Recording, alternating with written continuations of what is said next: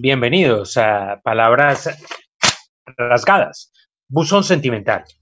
Si usted tiene un caso de amor o de desamor que quiera contarnos, por favor, escríbanos al siguiente correo, rasgadaspalabras.gmail.com.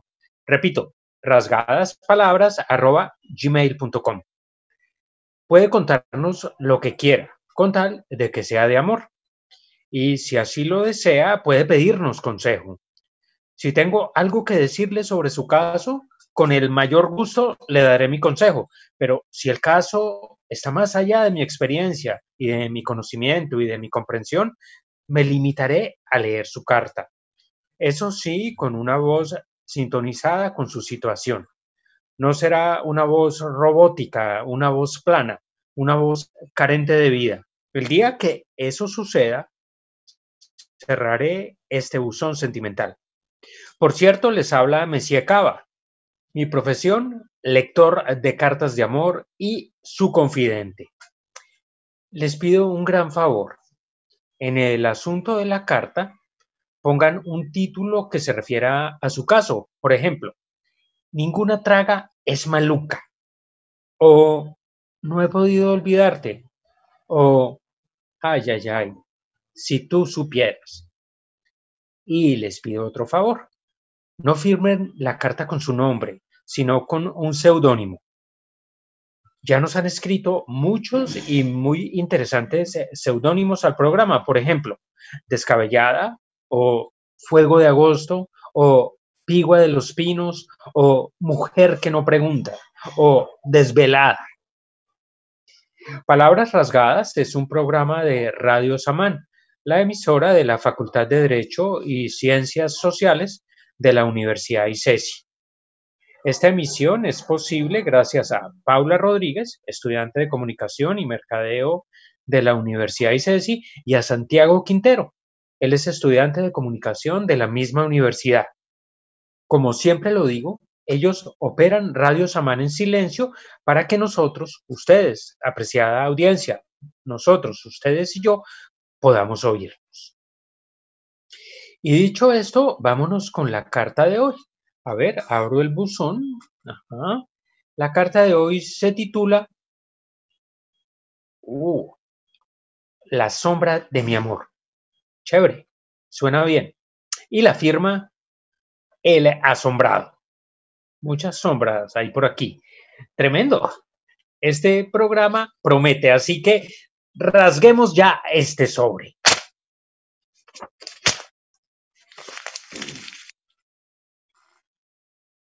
¿Puede a uno no gustarle nadie, señor Cava? Ese era mi caso. Nadie me había gustado nunca y no me hacía falta sentir esa atracción. Más bien, no la entendía. Yo observaba a las personas y no encontraba nada especial en ellas.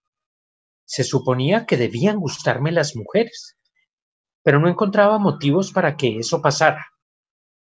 Yo veía sus caras, algunas me parecían lindas, otras me parecían comunes y corrientes, pero nada de ellas me ponía nervioso o me producía una alegría rara, como me decían mis amigos que les pasaba a ellos. Le aclaro que no me gustaban los hombres, que es lo primero que le dicen a uno. Muchas veces se lo dicen con burla. ¿Y no será que le gustan los hombres? Yo tenía ganas de contestarles, pues ojalá me gustaran. Ojalá, ojalá me gustara alguien, hombre o mujer, eso qué importa, para dejar de sentirme raro. En vez de eso me quedaba callado o me reía con una risita tonta. La verdad es que yo estaba muy feliz así. Me gustan los árboles, las montañas, el viento, el río. Me gusta correr, montar en bicicleta, ver películas, encontrarme con mis amigos y con sus novias y reírnos. Todo esto me encanta. Mis padres están un poco preocupados porque no ven que me interese nadie. Los he oído conversando en voz baja y me parece que tienen planeado llevarme a un psicólogo. hartas cosas que voy a tener para contarle a ese psicólogo y a mis papás. Es que mi situación cambió de repente y todavía nadie lo sabe. Usted es la primera persona a quien se lo cuento, señor Cava. Ahora entiendo lo que me dicen mis amigos que les pasa cuando les gusta alguien. Ya entendí que es esa alegría rara y esos nervios de los que me han hablado.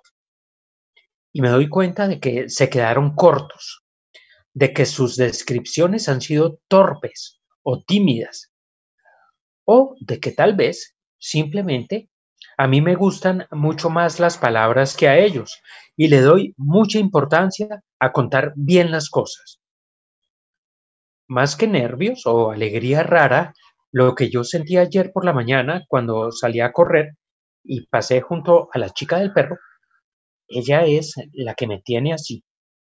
Lo que sentí al verla, bueno, al ver una parte de ella, fue un estremecimiento, una como desesperación, un júbilo y hasta confianza en la humanidad o en el futuro o algo así. O sea, sí lo que me dicen mis amigos, una alegría rara, pero bien rara, una sensación de satisfacción. O de pronto será una sensación de plenitud. No, plenitud no es exactamente, porque eso ahora lo sé bien clarito, era deseo. Y la plenitud, creo yo, es producto de satisfacer el deseo. Lo que sí sé es que me alegré un montón de sentir ese deseo. Ay, señor Cava, ya me enredé. Esto no es fácil de contar y yo no me resigno a no poder contarlo. Además, Estoy escribiendo sin ningún plan. Describo atropelladamente el flashazo que sentí, la descarga que me entró en el cuerpo y que todavía siento y que está revolucionando mi vida.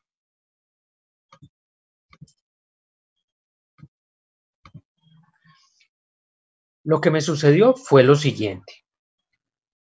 Yo pasé corriendo por el parque en que los vecinos pasean a sus perros. Pensaba bordear el río, llegar hasta la avenida, pasar al otro lado, seguir bordeando el río, llegar hasta la otra avenida y devolverme. Una hora de carrera a buen paso y luego a desayunar en la casa, a desayunar trancado. Pues todo eso lo hice, pero experimentando algo nuevo. Al pasar por el parque, vi a una chica con su pastor alemán. Bueno, un semipastor alemán, un cruce entre pastor y otra raza, o ninguna raza. Mejor dicho, un Chandoberman, como les dicen a los perros criollos. Criollos también les dice. Un perro bien simpático. Recuerdo que le sonreía al perro y le dije hola a la chica, por cortesía nada más, no porque la conociera. Todo normal hasta ese momento. Pero cuando dejé de mirarla a ella para seguir mi camino, vi su sombra en el pavimento, pues el sol había comenzado a pegar duro. Vi su sombra y ¡flash! Quedé electrificado. ¡Qué sombra tan bella! tan llena de líneas y de ángulos, líneas que llevaban una dirección y de pronto se quebraban y tomaban otra dirección. Quedé fascinado y un poco loco.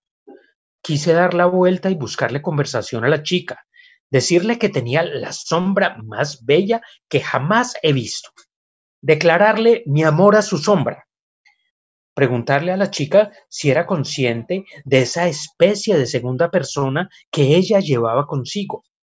Quise devolverme y ponerme a hacer teorías con ella sobre las sombras, y asegurarle que ella era una bella y apasionada persona, puesto que su sombra, esa sombra que me encantó, era su reflejo.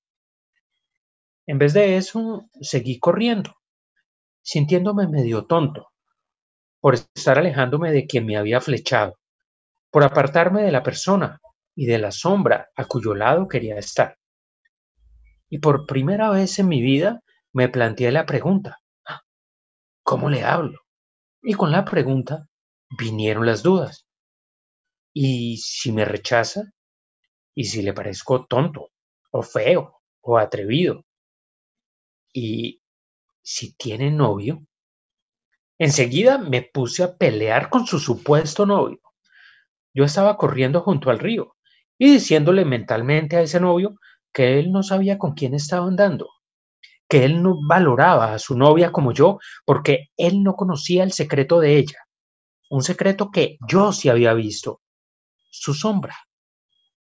Me imaginaba que el tipo se quedaba boquiabierto al oírme y que ella, porque en mi pelea imaginaria ella estaba presente, y que ella abría los ojos y miraba a su sombra y se, y se volvía consciente de su fuerza, de su encanto secreto, de el encanto de ella por tener esa sombra.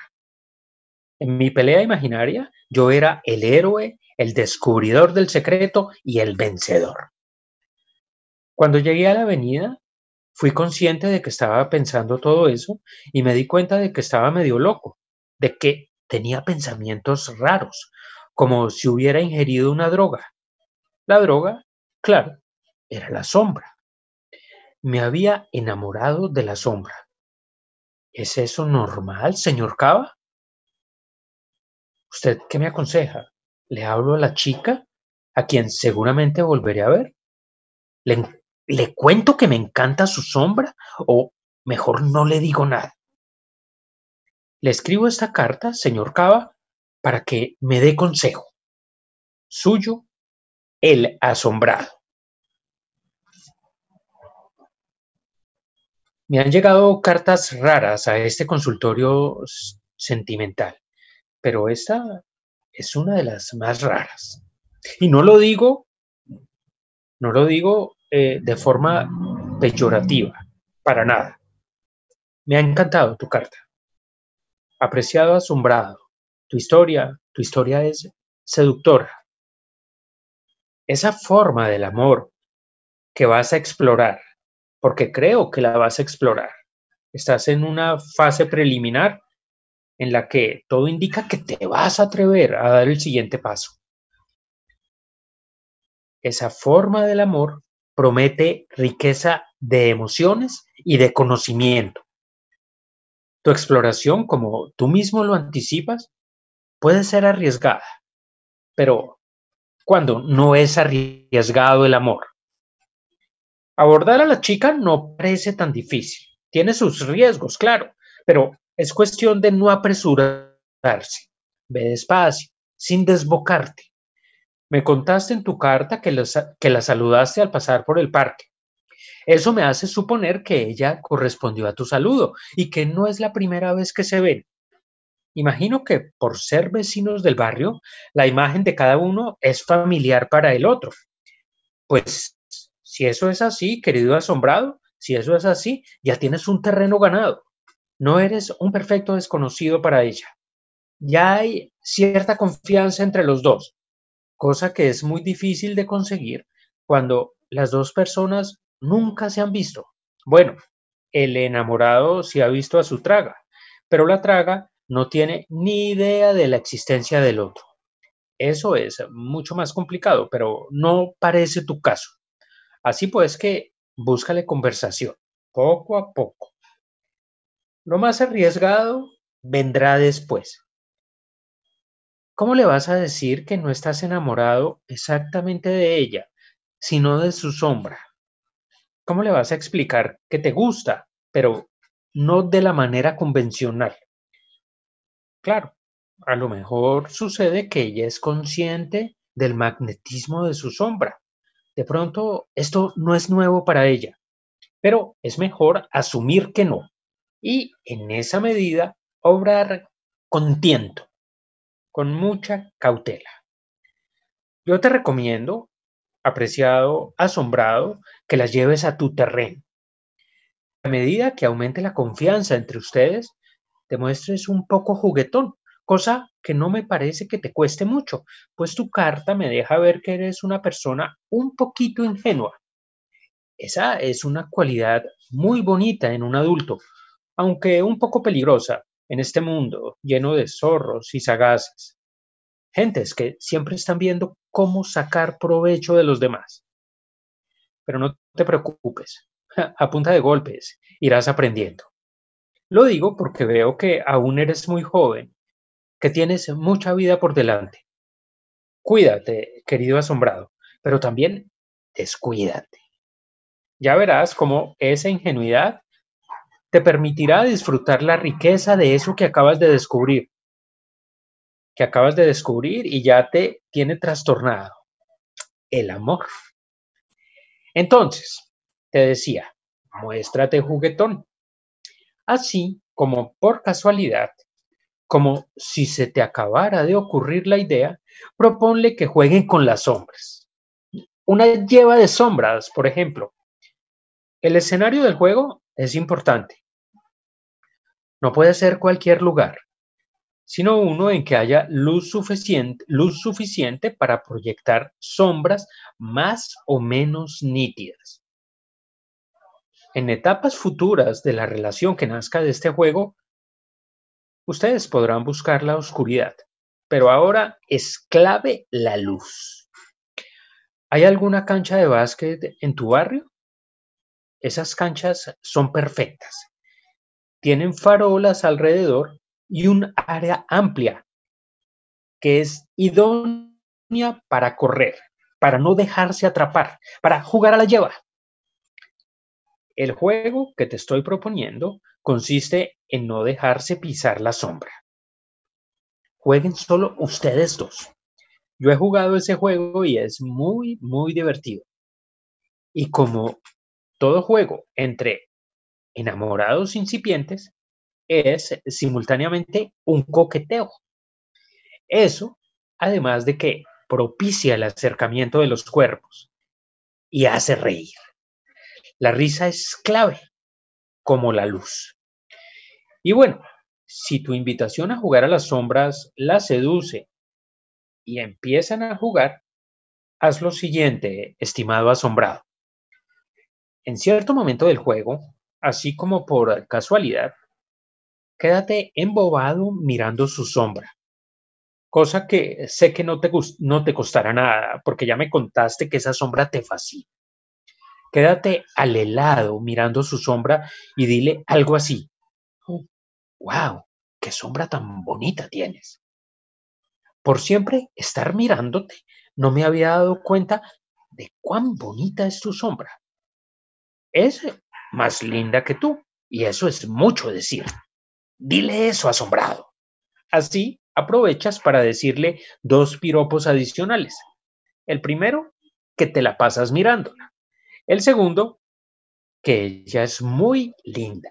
Tanto, tanto así que si algo es más bonito que ella, tiene que ser requete lindo. No se me escapa que ahí estarías mintiendo un poco. Pero bueno, ¿Por qué no? Esos piropos, esas pequeñas mentiras, te facilitarán acercarte a su sombra, que es tu verdadera adoración. Me da un poquito de vergüenza mi propia contradicción. Hace un momento te decía que la ingenuidad es una bella cualidad y ahora te estoy diciendo que aproveches esa cualidad para conseguir un fin. Mi querido asombrado, aquí donde me escuchas, soy contradictorio. Me doy perfectamente cuenta de que lo soy. Soy consciente de que te estoy aconsejando ni más ni menos que hacer una trampa. ¿Y sabes qué? No me arrepiento. Me afianzo en mi consejo. Dile los piropos. No estarás mintiendo mucho porque al fin y al cabo la sombra no es independientemente de ella, sino que, como tú lo dijiste en tu carta, es una proyección de ella misma. Y basta ya de estos escrúpulos. Y volvamos al plan. En ese juego, en esa lleva en la cancha de básquet, parecerá que has descubierto su sombra y entonces podrás comenzar a hablar abiertamente de ella. Es más, la sombra puede convertirse en un tema de los dos, algo así como un pequeño secreto de enamorados. Y cumplida esa fase, lo demás, lo demás está en tus manos. Preveo que enfrentarás dilemas. ¿La amo a ella o a su sombra? ¿Debo decirle la verdad? Y te harás preguntas extrañas, apreciado asombrado. Preguntas a las que quizás no sepas responder. ¿Cómo puedo besar a su sombra si la sombra es etérea? O podrías preguntarte, ¿mi sombra y su sombra se unen cuando ella y yo, la mujer y el hombre reales, de carne y hueso, nos abrazamos? Todo esto es posible, estimado amigo. Ese amor que has descubierto puede llenarte de asombro, enriquecer tu vida y la de ella, pero también llevarte a, cometer infidelidades, infidelidades con su sombra. Si tu relación con ella prospera, ¿podrás contarle algún día que no la amarías si no fuera por su sombra? Puede que sí, puede que debas guardar ese secreto, no decirlo nunca. Puede que tengas que hacer una u otra cosa, pero ¿es ese un problema? ¿Guardar el secreto? Quiero decir, ¿es ese un problema que solo vivirías tú? Pues no lo creo. Todo el mundo tiene secretos. Guarda cosas sobre sus seres amados que jamás les dirá. Todos tenemos nuestra sombra, estimado asombrado. Ve, sé feliz, inquiétate, conoce el amor y la vida, apreciado amigo. Hasta pronto. Pero con esta carta no termina este programa. El buzón de palabras rasgadas nos depara una nueva sorpresa. Ha llegado una nueva carta. Veamos. En el asunto dice, La Edad del Fuego. Enigmático título. Y la firma, ah, esto es más enigmático aún, Victoria de los Años. Esta carta ya me gustó, así que rasguemos ya este sobre. Estimado Monsieur Cava, aprendí a decir Monsieur en un viaje que hice a París con mi marido, de quien le quiero hablar hoy. Él tiene 88 años y yo 82. Anoche fui feliz con él y desperté jubilosa. Y vine ahí mismo al computador a contárselo a usted y a su audiencia, Monsieur Cava. Una audiencia que supongo es de gente joven, como mis hijos, que, bueno, ellos ya no son tan jóvenes, pero sí como mis nietos, que ya se están acercando a los 20 años. Por esas edades deben de andar los oyentes de su programa, Messi Cava. Y a ellos, en primer lugar, quiero, quiero contarles que el fuego no se apaga con los años. Ni el fuego del amor físico, ni el fuego del amor a la vida. ¿Por qué? ¿Por qué se aviva? Ese fuego del amor a la vida. ¿Por qué? Sino por nuestra noche de amor, de mi marido y mía. ¿Por qué? Sino por esa noche de anoche me levanté hoy tan dichosa. Si la radio dejara ver, ustedes verían mi sonrisa, que siempre ha sido muy linda.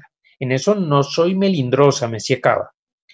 Si tengo un halago que hacerme a mí misma, ¿por qué me lo merezco? Pues no me hago la boba. La risa, si es bella, se reconoce y se divulga, y la mía sí que lo es.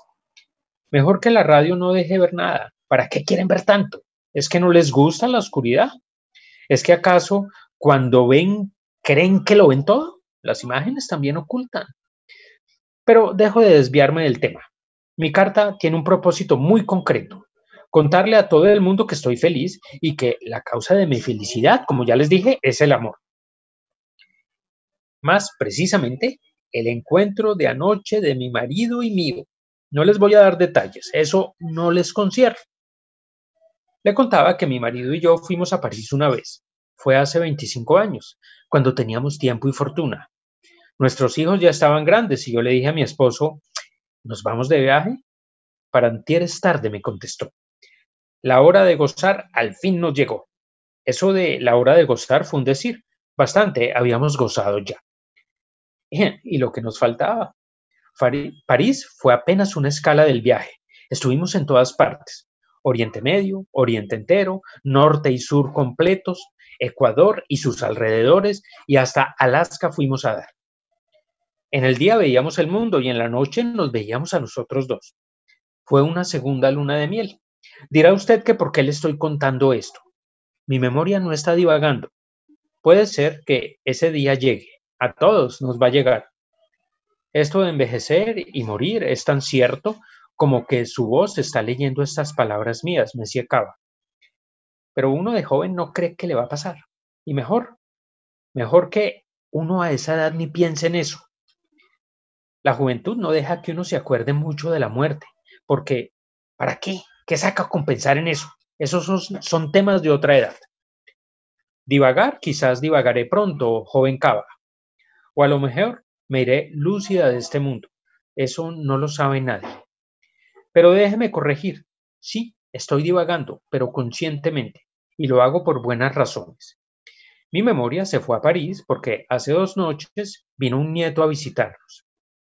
No venía desde que empezó esta pandemia, pero anoche, aunque el virus sigue acechando, decidimos mi marido, mi nieto y yo que ya era tiempo de abrirle las puertas de la casa. Somos conscientes de que el virus no se ha ido solo porque ya se está normalizando la vida. Solo por eso, no, ese virus no acata decretos, pero nosotros no queremos seguir privándonos de la compañía de nuestros nietos. Llegó ese muchacho como a las 7 de la noche. Yo le abrí y no lo reconocí porque tenía el tapabocas puesto y le habría crecido el pelo.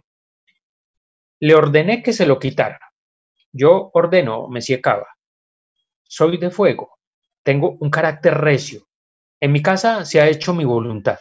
Bueno, no se ha hecho del todo porque mi marido es de un signo de tierra y sabe temperar mi fogosidad. Igual doy órdenes y mis nietos obedecen. Se quitó el tapabocas y le ordené que me diera un abrazo. Eso sí que no lo obedeció. Mi nieto entró en desacato. Me dijo que él no me iba a contagiar y que yo era muy irresponsable por pedirle eso. Tuve que admitir que tenía razón. Yo soy fuerte pero también noble. Si me equivoco lo reconozco y no soy rencorosa. Digo las cosas en el momento y no me guardo nada. Hice pasar a mi nieto y le serví un whisky. Siempre guardamos una botella para las visitas. Y nos sentamos a conversar los tres, mi nieto, mi marido y yo. Estuvimos hablando hasta casi la medianoche, iluminados apenas por la lámpara de la sala y por el brillo del licor que iba bajando de nivel. A media luz es mejor, ¿Para qué tanto bombillo? Tanta superficie aplanada por la luz. Mejor el misterio, mejor la penumbra. No estoy divagando, me Cava.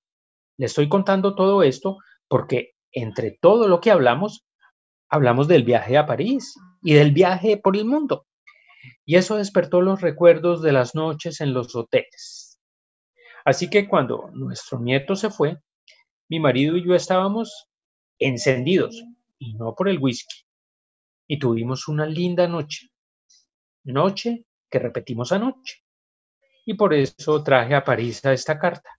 Primero, porque usted se hace llamar Monsieur.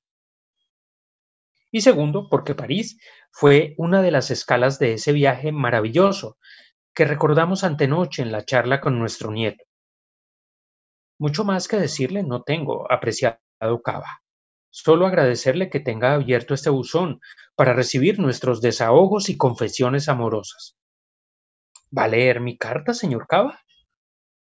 Ya le dije a mi marido que se la había enviado a usted y le ordené, bueno, le pedí que este miércoles se sentara a mi lado en la sala a las seis y media de la tarde para oír cómo usted me lee. Así que aquí estamos, iluminados por la lámpara, y por lo que queda del día que ya se está yendo por el oriente. Léame bien, Messie Cava. Entone con ánimo y sentimiento mis frases y mis párrafos, como un cantante de música mexicana. Por cierto, a mí me gustan las mañanitas. Y no estoy divagando, sino que como ya es de tardecita, dije mañanitas para jugar con las palabras. Vuelvo al tema. Yo soy una oyente fiel de su programa. No fui a la universidad, ni soy profesora, ni estoy estudiando. Pero esa no es una condición para que usted lea nuestras cartas, ¿verdad, Messi Cava? Una de mis nietas sí está estudiando y ella me dijo que en la emisora de su universidad pasan un programa que me podría gustar. Mi nieta acertó. Ella me conoce los gustos. Desde ahí lo escucho cada semana, Messi Cava. Hoy, como le dije, lo estamos escuchando los dos, mi marido y yo. Si necesitas hacer una encuesta o recibir un reporte de sintonía o cualquier cosa, solo me escribe al correo y ya. Cuente conmigo. Lo aprecia y lo escucha Victoria de los Años. Hasta siempre, Messi Cabo.